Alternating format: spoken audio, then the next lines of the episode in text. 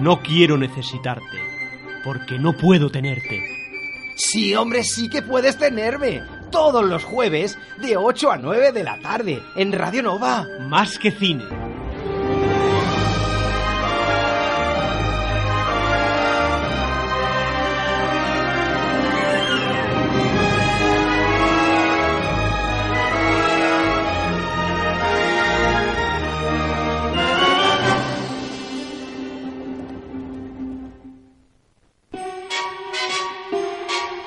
Comienza Más que Cine.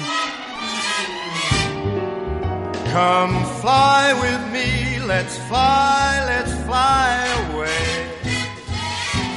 If you can use some exotic booze, there's a bar in far Bombay.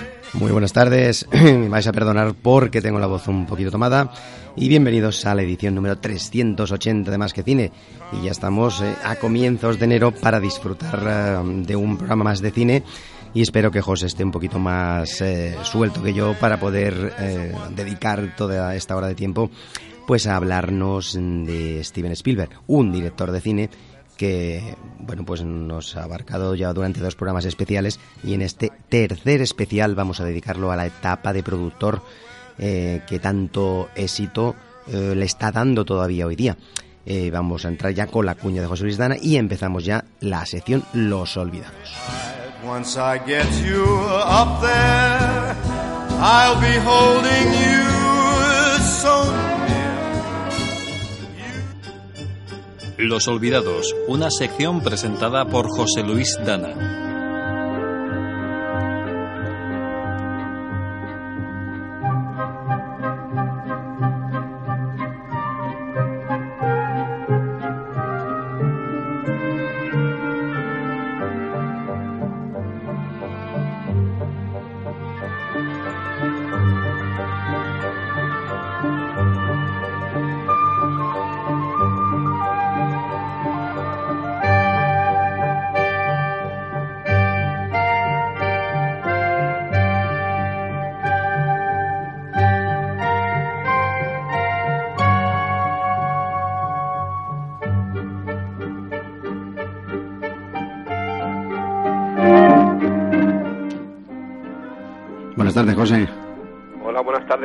Tardes a todos, ¿qué tal?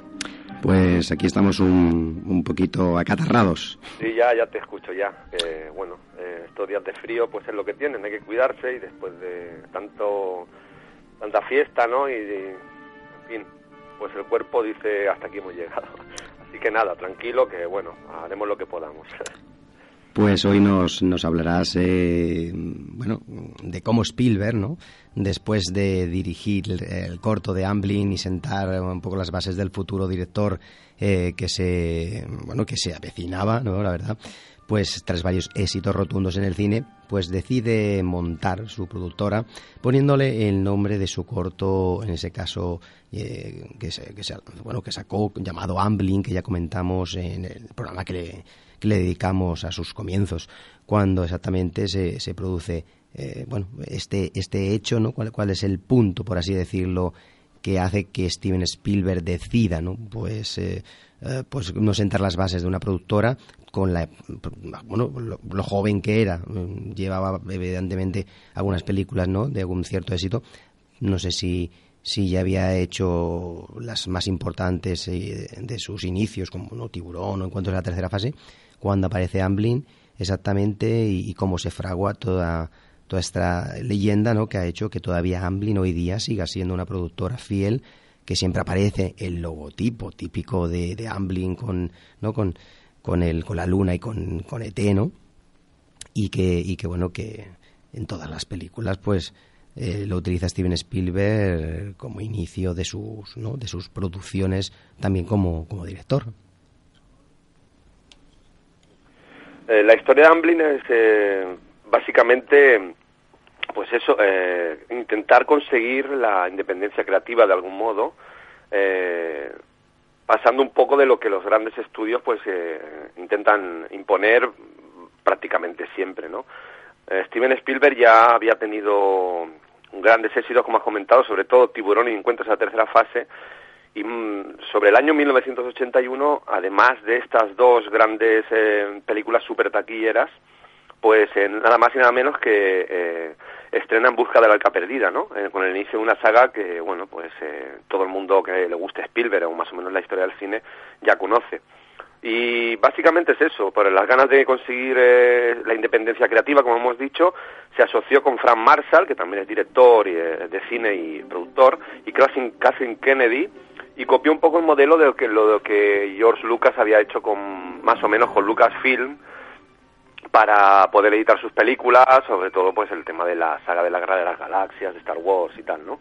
El inicio real de Amblin eh, fue en 1982 y la primera película realmente de Amblin eh, tendría que ser la, la, de, bueno, pues una película que hoy en día es un clásico del cine y una de las mejores películas o de las más sonadas de Steven Spielberg como S.T., el extraterrestre, que en aquel momento pues fue una película relativamente poco costosa para lo que podría haber... Eh, y para lo que hizo de, tanto lo que había hecho antes como lo que había hecho después Spielberg, ¿no? En cuanto a efectos especiales y tal, pues bueno, una película relativamente sencilla, pero bueno, como todo el mundo sabe ya, si es que todo el mundo la conoce, es que efectiva fue al máximo, ¿no?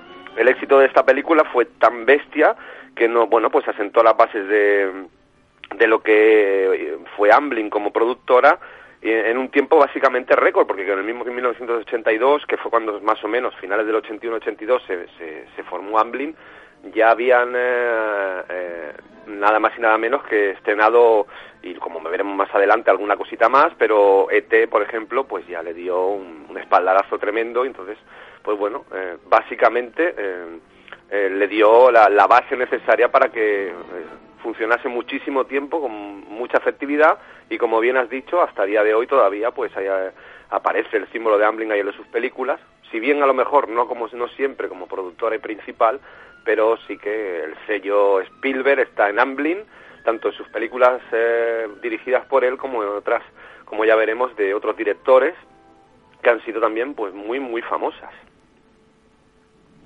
Pues sí, la verdad que, que sí, que creo unas películas realmente emblemáticas dentro de su sello Amblin y, y, bueno, que le ha servido de base para, para bueno, no solamente para sus eh, producciones, sino para, todos los trabajos personales que ha ido lanzando a lo largo de toda su carrera. Está claro que bueno, pues que Steven Spielberg es sinónimo de dinero y todo lo que dirige o produce es éxito, bueno, prácticamente eh, es un éxito asegurado.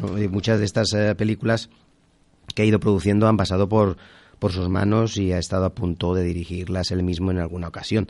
Pero a veces el poco tiempo que tenía le obligaba pues a delegar en otra gente en aquellos proyectos que seguramente él dirigiría, pero que no por tiempo físico, pues eh, tenía que, centrarse en otras películas que él mismo dirigía y delegarlas estas en nuestras producciones que él siempre eh, muchas veces metía mano en algunas sí y en otras no. Siempre estaba ocupado pues pues eh, con, con, preproducciones y, y, y, a veces con eh, en algunos casos combinaba varios proyectos e incluso eh, a la vez como, como vamos a ver en las películas que vamos a ir también repasando a continuación hablando de ellas en estos sucesivos años que veremos que a veces en un mismo año ha, tenido hasta varias películas como director. Imaginarse, eh, que se puede imaginar la gente también como productor, pues, eh, pues también súmale ese, ese, ese no, plus de trabajo que es estar en, en todas partes dirigiendo y llevando a cabo todas esas producciones que, que él controlaba de alguna u otra manera, no solamente físicamente, sino a veces videoconferencia o llamada. Eh, si, si, vemos que Spielberg, pues eh, la verdad que es un director mmm, eh, que aunque bueno tardó un poco en, llegar, en empezar, ¿no? Empezar su carrera, y, pero luego fue meteórica, ¿no? Y la verdad que es, es un director insaciable y tuvo la, la suerte también de rodearse, ¿no? De, de los mejores y de y de instruir y aleccionar pues, a futuros directores que pasaron por sus manos. Por ejemplo, ellos Lucas es uno de, de esos brillantes artistas y, compañero que, tra uno que trabajó con, el, con Spielberg en toda la saga Indiana Jones.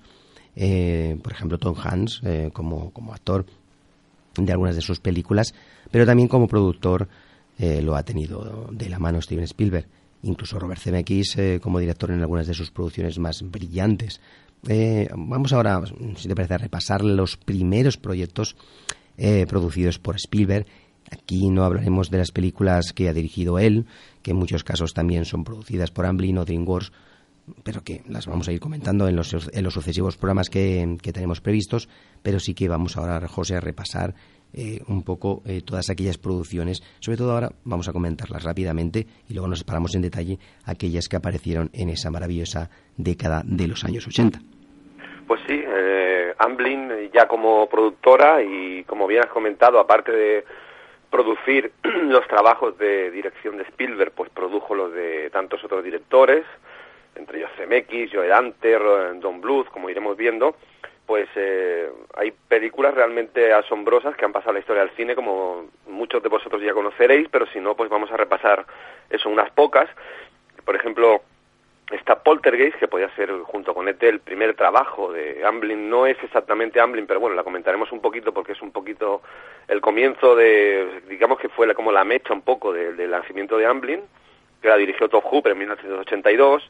Están Los Gremlins de Joe Dante, la maravillosa Los Goonies de Richard Donner, eh, la trilogía, en este caso, que empezó que evidentemente por Regreso al Futuro de, de Robert Zemeckis, como hemos comentado, Esta casa es una ruina, eh, luego eh, películas de animación como Fiebre en el Nuevo Mundo, En busca del Valle Encantado, eh, de Don Bluth, que estas películas además tienen la particularidad, eh, sobre todo Fiebre en el Nuevo Mundo, fue un momento un poco de bajón de Walt Disney, que aprovecharon en Amblin para meter el tema de animación y bueno, pues la verdad es que mm, quedaron muy bien parados porque son películas que todavía se pueden ver perfectamente y están a la altura de algunas de las mejores de Disney incluso, ¿no? Luego también hubo pues, películas como por El Chip Prodigioso o aquella película también innovadora, también dirigida por CMX, que en aquel momento causó estragos hoy en día a lo mejor se puede ver casi casi como una chiquillada, pero en aquel momento fue muy importante, como fue quien engañó a Roger Rabbit, en la que se mezclaba imagen real con dibujos animados, ¿no? Eh, y en fin, pues eh, todo este tipo de películas que mm, son para todos los públicos de alguna manera, querían dirigirse también a, ese tipo de cine, porque, bueno, proyectos personales hay algunos de, Spielberg en los mismos años eh, 80, como veremos en próximos programas, que son más serios, pero si nos damos cuenta un poco el tema producción iba más por el cine más de entretenimiento, siempre con un mínimo de calidad razonable y que, bueno, pues eh, mm, aportaban pues el, trabajo el, y el saber hacer de tanto de Spielberg eh, como productor, en muchos casos también como guionista, así como con todo el equipo que se rodeó, ¿no? Y bueno, también produjo una interesante serie de televisión por episodios, de esas que ahora, bueno, pues ahora que están tan de moda las series, pues en los años 80 Steven Spielberg y su productora Amblin eh, también produjo una serie que se llamaba Cuentos Asombrosos, que son episodios aproximadamente de veintitantos minutos que, mm, bueno, pues eh, tienen el, normalmente el, cine fantástico y un poquito de terror como, como base, ¿no? Y bueno, pues eh, como podemos comprobar, este pequeño listado que hemos repasado eh, es, es mm, de una calidad extrema, yo diría, y que han quedado muchísimas para la historia del cine, ¿no? La locura que hay ahora con películas como Los Goonies o como Regreso al Futuro, que nuevas generaciones incluso están impregnándose ¿no? de, de, esas películas de los años 80, pues han quedado en la memoria colectiva gracias ni más ni menos que a un saber hacer y a una manera de hacerlo muy seria como, sin duda fue y es. De hecho, cualquier cosa casi que toque Steven Spielberg y en este caso Amblin Productions. Eh, pues sí, la verdad que sí. Y bueno, empezando con una de esas eh, producciones iniciales, eh, por ejemplo, el caso de, de, la película Poltergeist del año 82, que es una de esas producciones interesantes donde aquí Steven Spielberg, pues hay que reconocer que también tuvo una parte importante de decisión sobre, sobre la propia película, porque es una película que iba a dirigir o dirigía en este caso Doc, Hopper, puede ser, ¿no? Sí, Doc Hopper. Y bueno, pues eh, en ese momento les, Spielberg estaba con su producción de la primera entrega de la, de la, de Indiana Jones y bueno pues en aquellos eh, momentos tenía que dirigir una u otra evidentemente no podía hacer ambas y pues acabó delegando la historia a Top Hopper em, que finalmente pues bueno es el director de la famosa La Metanza de Texas de aquella mítica película del 74 pues eh, Spielberg em, no estuvo muy contento con el con el proyecto cómo se estaba rodando y cómo se estaba llevando a cabo por por Hopper y, dicen que bueno pues acabó el propio Spielberg dirigiéndola aunque finalmente pues aparece Todd Hopper eh, como director eh, aparte de, todo esto pues eh, es que esto es llevado al extremo evidentemente no todas las producciones de Spielberg habrá hecho esto también esta película pues lleva consigo aparte de ser una interesante película de de fantasmas a través de una niña que desaparece, ¿no? Pues bueno, a través de, ¿no? de, un, televisor, ¿no? Y bueno, esa es la mítica película de los años 80, tuvo varias partes, esta niña rubia y tal, protagonista, que luego hace, hace poco se hizo una, una nueva versión actualizada y de fenómenos paranormales que, que bueno que luego está llena de, de maldiciones porque bueno la gran mayoría de los protagonistas han ido falleciendo tanto en la época que se produjo la película y posteriormente a lo largo de los años no mucho más eh, pasa. Es decir no estamos hablando de con mayores sino que al poco de hacerlas fueron falleciendo. Entonces es una película por así decirlo que vista ahora porque yo la vi y, me gustó muchísimo esa película me gustó muchísimo eh, no mm, entera entera no la he vuelto a ver nuevamente pero sí que me gustó de tal manera que bueno que le tengo un recuerdo muy entrañable y, está con una banda sonora realmente también eh, bueno de aquellas de, los años 80 que tan tan bien reflejaba esa década no y el cine de este estilo. Y tenía es una, presencia en la película fantástica. Los efectos visuales y los protagonistas que lo hacen de maravilla te llevan al extremo pues de, de hacerte alucinar en pantalla con esta historia Sí, es, es una historia, como bien dices, de fantasmas, de alguna manera.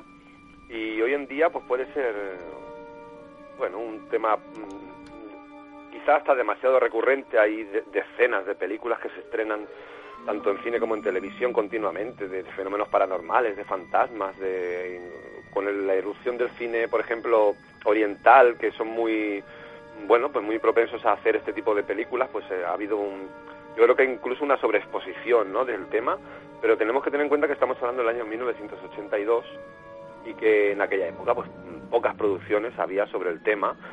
Sí que puede ser que haya alguna, pues incluso de productoras que en los años 60 hicieron cosas como la Hammer o cosas así que tocan el tema, bueno, un poco, digamos, de, refilón, ¿no? Pero centrar toda la historia de la película en esos fenómenos paranormales que hacen que bueno una familia llegue a su casa, eh, se muevan los objetos, que eh, la televisión haya algo y que llamen pues a mediums y, brujas, ¿no? Para intentar averiguar qué es lo que pasa. Mm, yo creo que es la primera vez que se toca, al menos de una manera tan tan directa, mm, en la historia del cine. Y eso hace que ya tenga un, tanto un punto especial, ¿no? Cierto es que Spielberg eh, tenía previsto dirigirla, de hecho es mm, guionista y productor de la película, pero no, como aparte de tener, de estar acabando la primera entrega de Indiana, pues ya tenía previsto rodar ET, que parece ser que ET, pues le hacía más gracia hacerlo y lo delegó en el Top Hooper, ¿no? Y el Spielberg sobre la película dice que, por ejemplo, ET era un cuento de hadas y Poltergeist era como un grito, ¿no? Y ET no dejaba de ser como un susurro y Poltergeist una pesadilla. Entonces, eh, Claro, pues eh, lógicamente conociendo un poquito a Steven Spielberg, nos damos cuenta de que su niño mimado de aquellas dos películas eh, y por la que se decidió fue por ET porque mm, digamos que hasta pega más, ¿no? Con su con el taraná que él tiene, ¿no? Pero sí que es cierto que tampoco parece ser que no le gustaba mucho el trabajo que estaba haciendo Todd Hooper porque bueno, eh, supongo que claro que es un director también con con nombre y, apellido y daría su, su pincelada y es, quizá no era lo que Spielberg pues en aquel momento esperaba ¿no? de una producción así. En cualquier caso, es una película mm, muy mítica, podríamos decir. Yo sí que tuve oportunidad de verla hace relativamente poco de nuevo y bueno, pues la verdad es que sigue siendo impactante, a pesar de que se haya visto tantísimo cine ya de ese estilo, como hemos comentado al principio, pero eh, Poltergeist sigue estando ahí como una de las muy buenas producciones de, de Amblin. Sin, perdón, no es siquiera de Amblin, ¿no? Ahí empezó todo un poco. Yo creo que ahí fue cuando él vio que delegando, eh, si no tenía el control absoluto con una productora que pudiera a lo mejor pues estar más encima del director o así, fue cuando ya puso en marcha el proyecto de Amblin y a partir de ahí pues el control era mm, más eh, estrecho, ¿no? A, a, la hora de que pudiera dirigir eh, la producción un equipo que no fuese, no estuviese encabezado por el mismo Steven Spielberg. Bueno, pues vamos a, comentar pues un poco eh, más aceleradamente o más rápido, pues eh, en vista de que tenemos bastante mm, información de todas estas películas, de lo que en principio eh, pensábamos, ¿verdad? Pero bueno, eh, hay un tenemos aquí todas las producciones que ha hecho Steven Spielberg. Vamos, por así decirlo, a decir rápidamente que Steven Spielberg ha producido también eh, películas como por ejemplo Los Gremlins del año 84 uh -huh. y que en el 90 llegó su secuela eh, y también eh, tuvo bueno varias varias joyas vale por ejemplo Los Goonies eh, un, un, clásico un clásico maravilloso del 85 yo personalmente es la película que más me gusta de toda aquella época de toda la lista que hemos dicho porque bueno ha habido un revival además últimamente espectacular y es sí. una película que se ve con muchísimo aprecio. Y, y también aparte de, de, esta pues eh, eh, otra película que a mí me gusta mucho es que es El secreto de la pirámide también eh, de ese mismo año 85 una, una producción interesante también eh, estas películas, como tú has dicho, bueno, los Goonies eh, ha tenido la, la, posibilidad incluso de durante muchos años de hacerse una secuela, pero, pero se ha ido postergando y no sabemos si se hará, pero siempre ha sido una película que en su momento creo que, bueno, no sé si tuvo éxito, creo que no, no tampoco fue una gran maravilla, pero creo que con el tiempo se ha ido asentando y se ha ido haciendo muy, pues una, una, una interesantísima película los Gremlins fue un boom porque creó un tipo de animal, de bicho, que realmente te lo creías, no como la mayoría de la época, es aunque no deja de ser un monigote en algunos casos y otros animados o con marioneta, es decir, eh, eh, lo ves y están perfectamente hechos para ese año.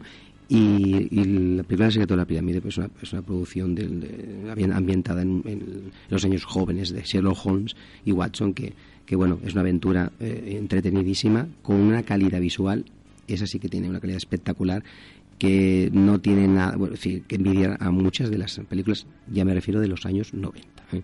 Ojo. Es que sabes qué pasa también, la, la, El secreto de la pirámide la dirigió Barry Levinson, que es un director que luego, bueno, pues ha hecho producciones importantes y que ha, la anterior, por ejemplo, El secreto de la pirámide fue en una película con Robert Redford, el mejor, y quiero decir que es un director que venía pues ya de un, ámbito de, dirección entre comillas seria. Entonces eh, esta película a pesar de ser juvenil claro también que te hablen de Sherlock Holmes y Watson cuando eran jóvenes en, en una escuela y tal pues la verdad es que es, eh, bueno no deja de ser una película de Sherlock Holmes. Eh, si ya son siempre para todos los públicos está pues más aún por la edad de los protagonistas. A mí me parece fantástica también el secreto de la pirámide la verdad es una, una película muy redonda. A mí yo, yo recuerdo mmm, la anécdota de haberla visto pues muy muy muchísimas veces cuando apareció en VHS y la, y la alquilé y no sé, pero me la vi, no sé, montones de veces seguidas. Sí. No recuerdo si era una Navidad o una así porque Ello se, se, estilaba bastante entonces. Pero esa me la película más de una vez. Esa me acuerdo de haberla visto más de que otra la cogía, la veías una o dos veces y yo o más adelante la volvías a coger, pero no no ese no sé si era un fin de semana largo que coincidía que no tenías que devolverla tan rápido. Recuerdo haberla visto seguida tres veces y al día siguiente otras tres o cuatro. Es decir, a mí me suena de siempre, de siempre, de haberla, de haberla visto hasta siete veces. No sé por qué tengo ese número en la cabeza, pero desde siempre de haberla visto seguida en, en, en, ese fin de semana, do, en dos días, siete veces. Y, y, no sé, creo que sería así, porque realmente es que siempre me he acordado y no de otra película, nada más que de esta. De otras a lo mejor la habré visto, pero no será como como para quedarme en la cabeza el número de veces que la habré visto. ¿no? Es una producción realmente muy, muy interesante y Spielberg se nota que mete bien la mano en todo este tipo de proyectos. Ay, se nota mucho. Y, y avanzando, evidentemente, en ese año 85 hay que decir que una de sus sagas más fructíferas y más reconocidas es El, el Regreso al Futuro, una producción de, de, Robert Zemeckis, en este caso una producción de Spielberg, pero dirigida por Robert Zemeckis, que es bueno es una saga que no envejece y que cada, cada vas, vas, la vas viendo y no se nota los el deterioro como en otras de los efectos. Es una, una saga fantástica, con una banda sonora fantástica, unos actores fantásticos y un, un entretenimiento mm, simplemente, no hay que mm, buscarle más tres pies al gato con sus errores, como puedes, eh, se puede comentar, y con sus historias, viajes en el tiempo, eh, donde podemos decir mil historias, lo, que tú quieras. Pero como entretenimiento, yo creo que de esa década, pocas eh, sagas, por no decir ninguna, hay como esta, tan querida, tan seguida, y que te puedas ver tantas veces sin ningún tipo de duda. Es decir, si la dan en la tele, la ves aunque no tengas aunque aunque eso igual es que se te queda la, mirada. Algo tiene esa saga y a mí esa saga me parece una de las sagas más redondas. Con el tiempo yo creo que ya va a ser dentro del género de entretenimiento de las mejores de, la historia. A mí me, encanta esa saga. Sí la verdad es que la, saga de, Regreso al futuro es fantástica. Eh, la primera parte es eh, espectacular. La segunda está muy bien. La tercera bueno podemos decirle que baja un puntito si quieres pero bueno, los protagonistas eh, Michael J. Fox y Christopher Lloyd están espléndidos en sus personas, en sus personajes y hay un montón de guiños a, bueno, en la primera por ejemplo a los años 50, 60, que es cuando él viaja el tiempo hacia atrás, luego en el futuro, pues ya lo conocemos porque ya ha llegado, estamos en él y quizá pues bueno, muchas cosas pues no son como las pintan, ¿no? En, alguna de la parte de la saga, pero sí que es cierto que está hecha con mucho cariño, se nota que es una película para todos los públicos y que, bueno, pues tiene muchísimos guiños eso, a cosas que, que, han quedado en la memoria colectiva y que a los amantes del cine y del cine, bueno, no siempre tiene que ser una película que te explique cosas eh, súper científicas y que todo esté, ya sabemos que todo lo que explican, o básicamente todo, es prácticamente imposible, al menos a día de hoy, pero bueno, oye, eh, es un entretenimiento, el cine es fantástico, hasta el drama más... Eh, eh, personal no deja de ser fantasía porque no está ocurriendo en realidad y está manipulado, por lo tanto, si te explican cosas que no son bueno, muy reales, oye, bienvenidas sean. Y desde luego Regreso al Futuro en ese sentido es casi casi insuperable. Sí, sí, es una, una, una, una película realmente fantástica que se inició pues a mediados de los 80 y que luego pues siguiendo un poquito el orden de años, eh, nos encontramos en el año 86 con una propuesta como de animación, como es Fibel y el Nuevo Mundo, que para no ser una producción ya de Disney, pues sí que tuvo cierto calado, cierto éxito, y le vino muy bien pues un poquito para competir ¿no? con, con eh, pues eso con la factoría Disney que era eh, la indiscutible número uno y también evidentemente ese mismo año eh, llegó mm, a las pantallas esta casa es una ruina una película realmente muy muy muy muy divertida que también vista ahora es realmente espectacular, muy fresca con, con Tom Hansen de protagonista y eh, eh, justamente al año siguiente, imagino que son producciones que se estaban trabajando en, esos, en ese mismo tiempo, estaban El Chip Prodigioso, otra película, pues pues eh, con Dennis Quaid y tal, que entraba en el cuerpo de, una persona, ¿no? Y, en una nave y tal, bueno, una historia que, bueno, que ahora a lo mejor la, la no tiene el, éxito de, de, esa época, pero en aquella época la tecnología iba cambiando y ver eso en cine, era ver cómo se metía por diferentes órganos, por, el corazón, por el tal. Es decir, era algo que te dejaba sorprendido con la calidad que, que, lo hacía. Y también una película más intimista, Nuestros maravillosos aliados, que bueno, son de aquellas pequeñas películas que luego, pues vistas, tienen su cosa, eh, pero que que es una más dentro de esos años. Imagínate las películas que hemos comentado en, pocos años. Además, estas son películas que cuando he estado repasando un poco el programa, eh, bueno, pues hay, evidentemente nos tenemos que documentar, ¿no? Y entrando en alguna web y tal, he visto que hay una web de votaciones, Film Affinity, que muchos de vosotros conoceréis, y es curioso porque prácticamente de todas las producciones que hemos hablado, de todas, no bajan del 6 sobre 10. Eso es una cosa, demuestra ¿no? que son películas que han quedado en el y de una manera bastante positiva en la mayoría de casos en el en el bueno en la memoria colectiva no entonces mm, realmente eh, estamos eso ante un fenómeno el de la producción por parte de Steven Spielberg y sus colaboradores eh, como fue Amblin, muy importante en la historia del cine, en la historia del cine norteamericano y el cine fantástico y familiar, ¿no? De alguna manera, tanto en animación como en la cuestión de efectos especiales.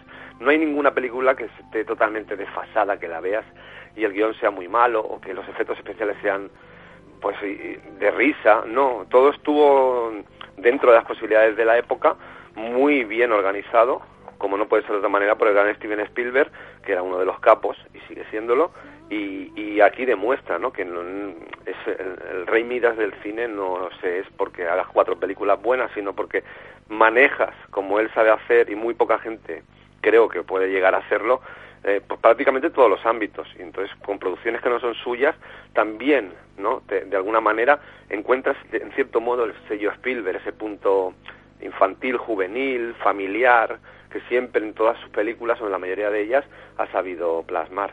Y todas estas producciones que has comentado, pues, son muestra de ello, ¿no? Películas muy entretenidas y que, bueno, han quedado muy bien paradas. Y avanzando en los años, tenemos, por ejemplo, en los años, en el año 88, ¿vale? Eh, dos eh, propuestas eh, también interesantes. Que también en el terreno de la animación se notaba que Spielberg pues empezaba a entrar, ¿no? Por ejemplo, En busca del Valle Encantado es otra producción que luego tuvo un montón de partes, pero que en aquel momento esa primera entrega dio pie a una saga de muchas películas que han sacado sobre sobre En busca del Valle Encantado, no sé si son siete o ocho más, y, sobre todo una producción que une la animación con los personajes reales, algo que ya se venía utilizando, sobre todo en la factoría Disney, pero esta producción llamada Quien engañó a Roger Rabbit es una producción donde une eh, elementos de animación con personajes reales que está a una grandísima altura y de una calidad increíble. Otra película dirigida por Robert Zemeckis. Es, esta es una producción también más, mucho más costosa, más detallada, más difícil, y, bueno, entre el año 88, imagínate que dos películas, mm, sobre todo esta última, que también cambió un poco ¿no? El, en lo que es la animación ¿no? dentro de la realidad, ¿no? y cómo y qué bien se llevó aparte pues con un tono más irónico a veces uniendo también personajes no que había había, había de todo no no sé si había de la Warner ni de no sé si había, había de Disney también, se mezclaba un poco todo, ¿no? sí, sí. ¿Verdad? Y era un poco complicado que eso se pudiese llevar a cabo, pero Spielberg consiguió, ¿no? Que los derechos se, se cedieran para, para esta interesantísima producción. Sí, esta es una película, yo creo que es de las muy única dentro de la historia del cine en general y evidentemente de Amblin, ¿no? Eh, ambientada en los años 50, 40, 50, con Robert Zemeckis dirigiendo, que ya había hecho, bueno, eh, cosas de, con Amblin incluso, como Regreso al Futuro, como hemos comentado, y bueno, pues un, un actor como Bob Hoskins, que a lo mejor no es de lo, digamos que no está en el top de los actores que en aquella época pues, podían ser súper populares y tal, pero que lo es muy efectivo, también estaba el, gran Christopher Joy, y eso de unir eh, animación con imagen real, pues aparte de que fue mm, revolucionario en su momento, eh, lo importante yo creo que la historia del cine al final es que en aquella época fue revolucionario porque no había se había hecho prácticamente antes, al menos a ese nivel de popularidad, pero cuando han pasado la cantidad de años que han pasado, pues eh, bueno, estamos hablando que han pasado 30 años de la producción de esa película, pues la, si la ves y sigue impactando es porque estuvo muy bien hecha, ¿no? Y ese es el caso de quien engañó a Roger Rabbit.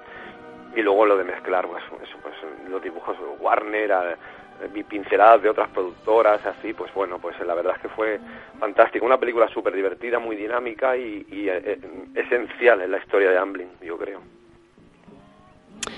Pues la verdad que sí, que esta película también marcó un antes y un después y yo la sigo recordando después de haberla visto, mm, me sigo acordando de ella como una grandísima película.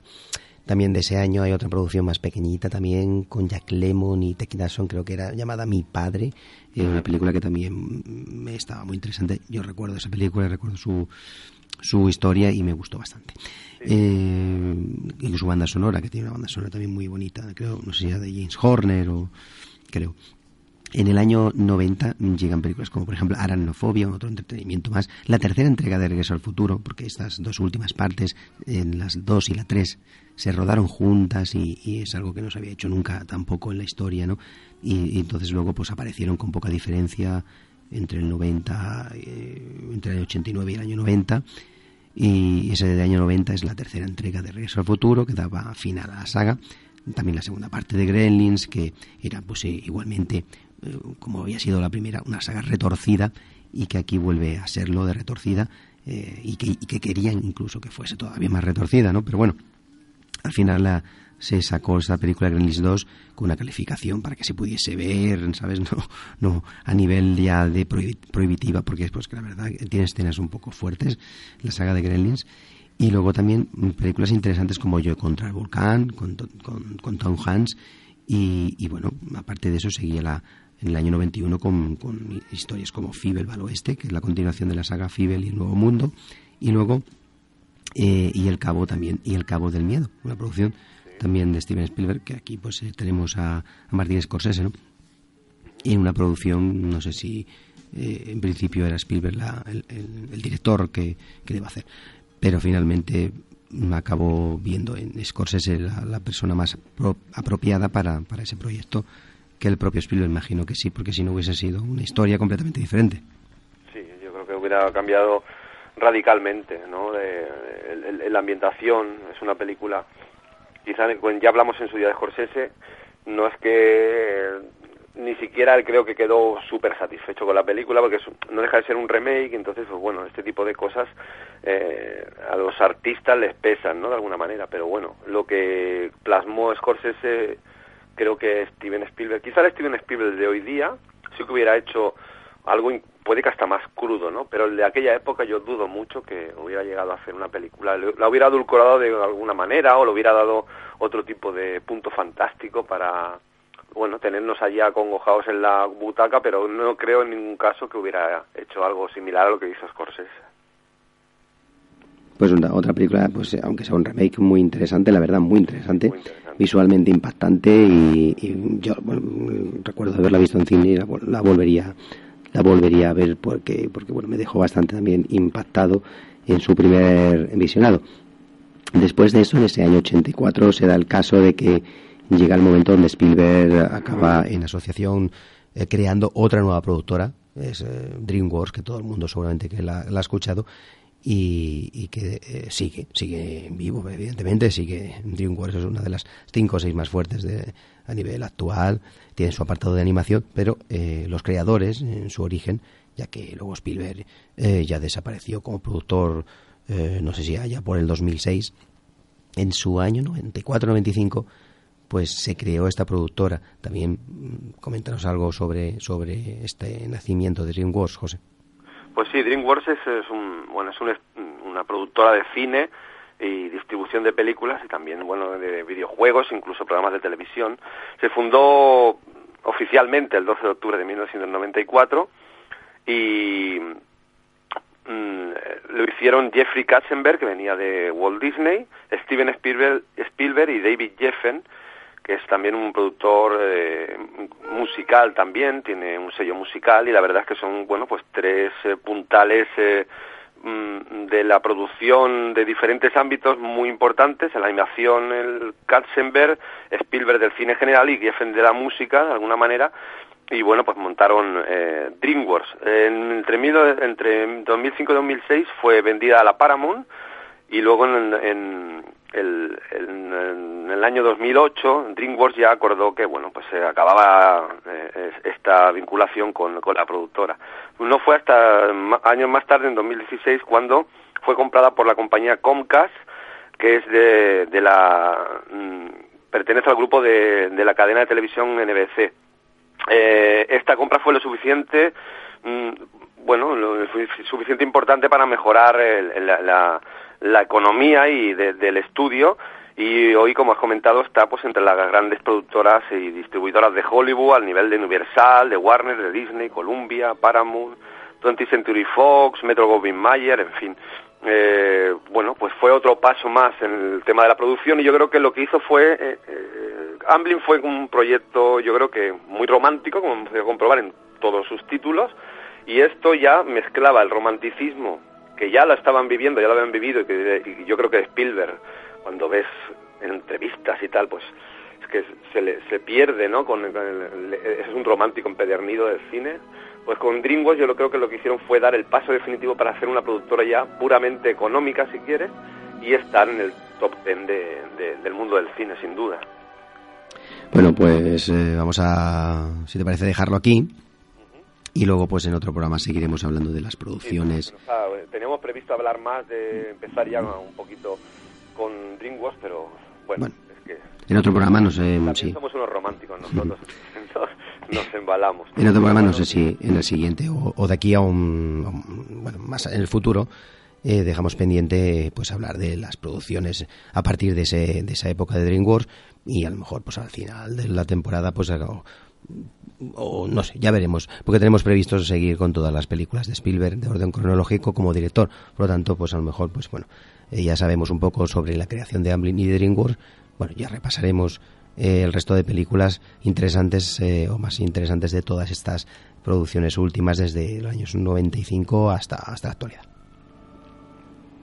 Vale, José.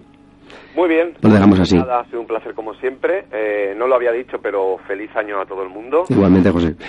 Eh, y bueno, pues nada, seguimos eh, viendo cine y en breve volvemos a retomar el tema Steven Spielberg, que es muy interesante, sin duda. Muy bien, José. Pues hasta dentro de unas semanas. Muy bien, un saludo a todos, que vaya bien. Hasta luego.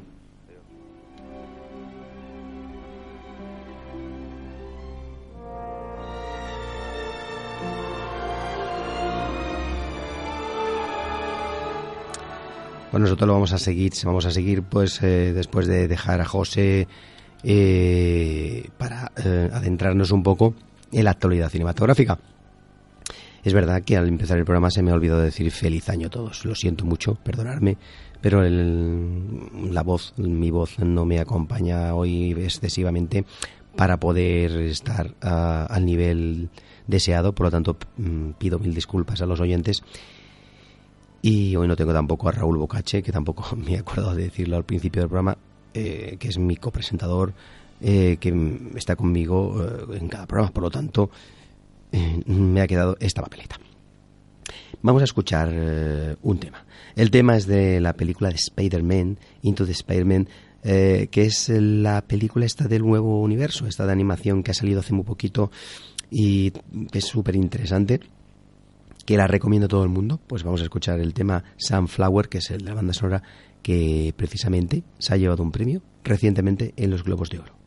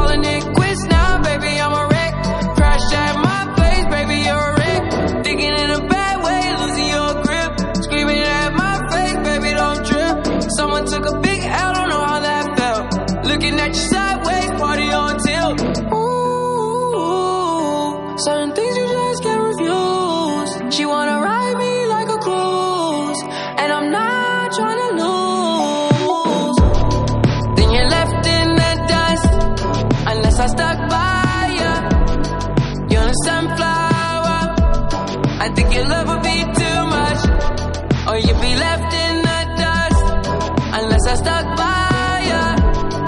You're the sunflower. You're the sunflower.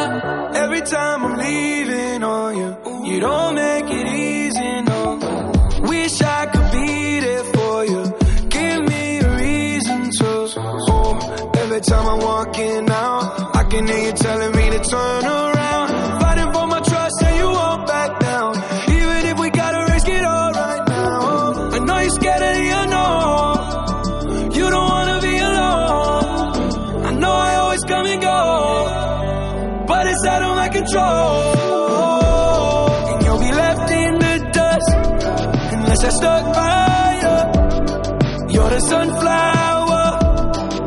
your love would be too much, or you'll be left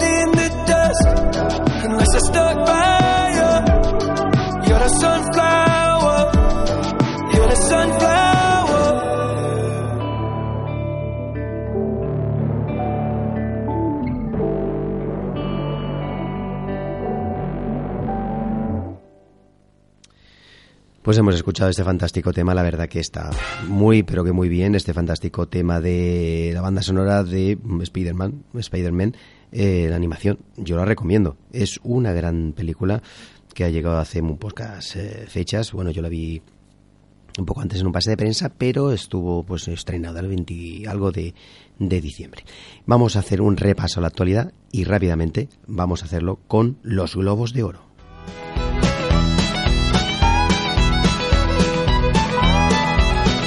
Let you.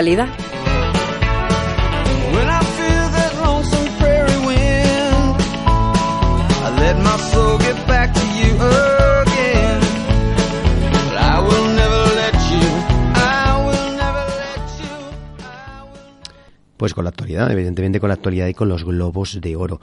Unos globos de oro que, bueno, eh, como, como bien sabéis, es un momento importante, eh, pero, pero bueno, de los que realmente eh, se ve un poco la antesala de lo que va a venir justamente poco después, que son los Oscars. ¿eh? Ese maravilloso lugar donde se dan los premios a lo mejor de la Academia de año 2018. Pues los Globos de Oro es, eh, por así decirlo, es eh, los premios de la crítica extranjera de Nueva York. Y la noche fue esta pasada semana, la noche del domingo al lunes, eh, se realizó esta última edición en la cual la película Bohemian Rhapsody, la biografía de Freddie Mercury y el grupo Queen se consagró como la mejor película de la 66 edición, eh, premios que, entrega esta asociación extranjera. La cinta está producida por los integrantes del grupo y la película fue una producción compleja que llevó más de 10 años de espera a los integrantes del grupo para conseguir el dinero eh, y el actor ideal, evidentemente, que diera imagen, mm, pues no sé, lo más real posible al, actor. eh, bueno, al, al actor, no al cantante Queen. Eh, también hubo una- un contratiempo con el director Brian Singer, el cual fue despedido en pleno proceso, aunque finalmente aparece en los títulos de grito. El público ha sido ha ido a ver la película masivamente y la taquilla le fue muy bien y los premios comenzaron a llegar, sobre todo a destacar la, la gran interpretación de Rami Malek, el cual se ha llevado el premio al mejor actor. La gran perdedora fue A Star is Born, eh, Ha nacido una estrella, dirigida por Bradley Cooper, el, actor, y protagonizada por Lady Gaga, la cual partía como favorita. En esto, en- en- hay que decir que, que la, la- la Lady Gaga canta y compone los 18 temas, pero también Bradley Cooper canta 4 o 5 temas junto a ella.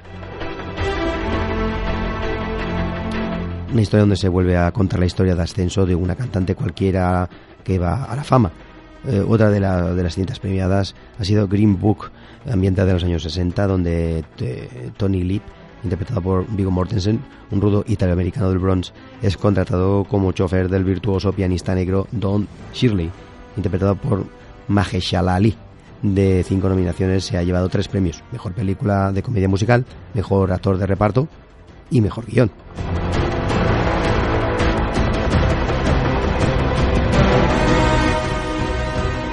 Y la otra gran vencedora ha sido Roma, de Alfonso Cuarón, una maravillosa historia autobiográfica del director que nos cuenta pues la historia de Cleo, eh, que es la joven sirvienta de una familia que vive en la colonia eh, Roma, barrio de la clase media alta de la Ciudad de México, y en esta carta de amor a las mujeres que, que lo criaron. Cuarón se inspira en su propia infancia para pintar un retrato realista y emotivo de los conflictos eh, domésticos perdón, y las jerarquías sociales durante la agitación política de la década de los 70.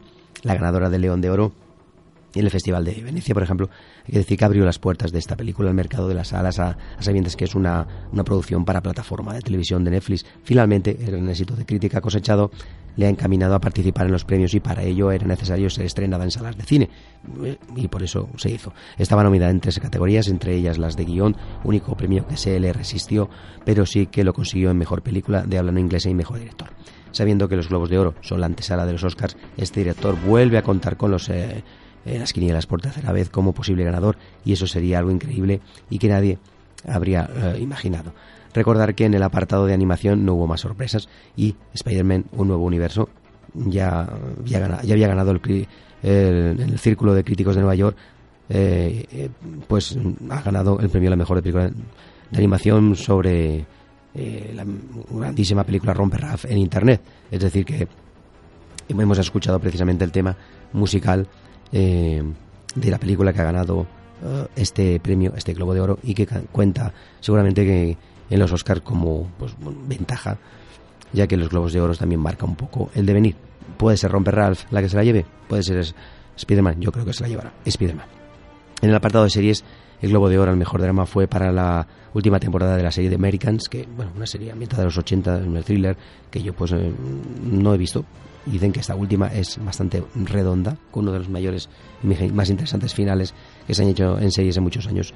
El método Kominsky de Netflix ha logrado alzarse con dos estatuillas, eh, con actores como por ejemplo Michael Douglas, que le ha valido el premio como actor protagonista de comedia, y una historia de amistad, pues en- de la tercera edad. Bueno, en- entretenida, y sobre todo por los actores. En el apartado de miniseries, en miniseries, estamos hablando tras el éxito de American Crime Story, centrada en el juicio de O.J. Simon, que recibió dos globos eh, de oro, la entrega última sobre el asesinato de Gianni Versace eh, le ha dado otros dos premios a Darren Criss que ha recogido el galardón como mejor actor de protagonista de miniserie por su interpretación al asesino y que sirve para hacer un retrato de la homofobia que existía en aquellos años 90. El actor Richard Madden ganó el premio como mejor actor protagonista de drama por Bodyguard, eh, producida por Netflix y BBC.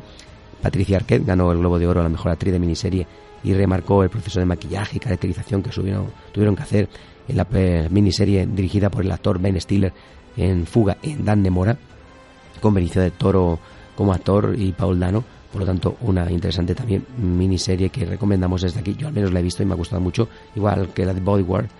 Y terminamos el repaso de las series premiadas con tres premios. Primero a la de A Very English Scandal de Amazon Prime Video. Esta miniserie cuenta la historia real del primer político británico procesado por conspirar por un asesinato y lo hace con buenas dosis de humor y ritmo de thriller de tres capítulos de duración protagonizados por Hugh Grant y también con Ben Whishaw que se llevó el premio al mejor actor secundario en una serie o miniserie. Para el final dejamos el premio a Patricia Clarkson para dar vida pues a la inquietante Adora de heridas abiertas de HBO, donde una mujer llena de fantasmas y oscuridad que traslada a quienes eh, tiene a su alrededor. Y el último, como no, vuelve a ganar Richard Brosnahan, protagonista de Marvelous, eh, la maravillosa Mrs. Maisel, de, también de Amazon Prime Video, que ya se llevó el premio por la primera temporada de la serie y repite de nuevo con el de Mejor Actriz Principal de Comedia Musical, cosa que no suele pasar en los Globos de Oro, que repetir una serie varios premios. Pero bueno, esta debe ser que ha caído en gracia a los eh, votantes. Bueno, pues nosotros lo mm, poco más que, decir. Los Lobos de Oro han sido una, una antesala interesante porque Bohemian Rhapsody y Roma están ahí. Roma, al ser una producción de Netflix, ha costado mucho.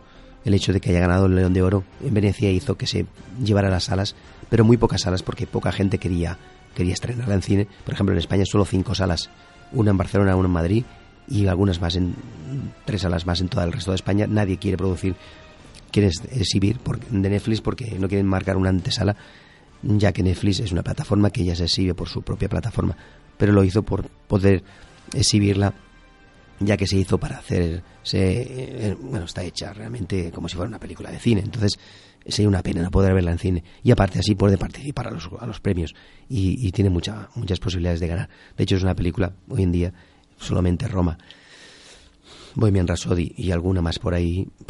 no hay mucha variedad este año en los, en los, en los Oscars. Ya veremos las nominaciones de aquí a dos semanas y veremos qué sorpresas hay. Pero yo creo que Roma, al menos nominada, creo que va a estar. Que gane, no lo sé.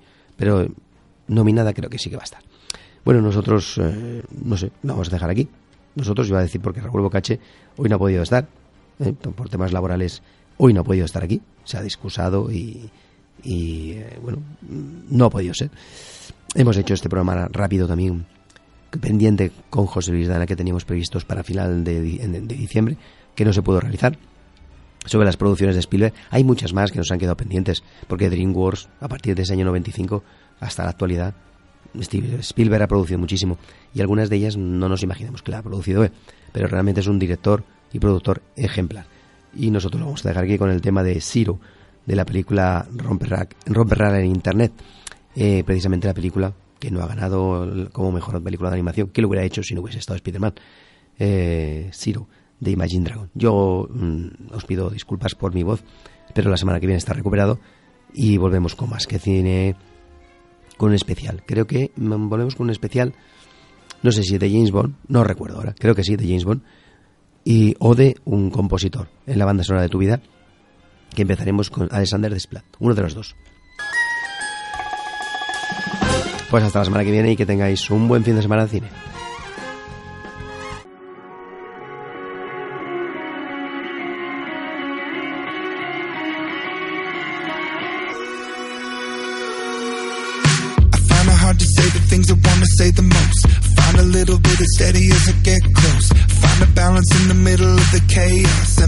Semi lost, semi high, semi never demigod. I remember walking in the cold of November, hoping that I make it to the end of December. 27 years in the end of my mind, but holding to the thought of another time. But looking through the ways of the ones before me, looking through the path of the young and lonely. I don't wanna hear about what to do.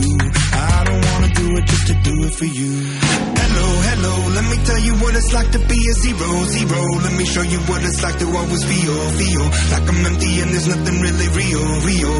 I'm looking for a way out. Hello, hello, let me tell you what it's like to be a zero, zero. Let me show you what it's like to never feel, feel like I'm good enough for anything that's real, real. I'm looking for a way out. I find it hard to tell you how I wanna run away. I understand it always makes you feel a certain way. I find a balance in the middle of the chaos. Send me up, send me down, send me never, demigod. I remember walking in the heat of Radio the Nova, summer. Wide-eyed one with a mind full of wonder. 27 years and I've nothing to show. Falling from the dove to the dark of the crow. Looking through the ways of the ones before me. Looking for the path of the young and lonely. I don't wanna hear about what to do, no. I don't wanna do it just to do it for you. Hello, hello, let me tell you what it's like to be a zero, zero. Show you what it's like to always feel, feel like I'm empty and there's nothing really real, real. I'm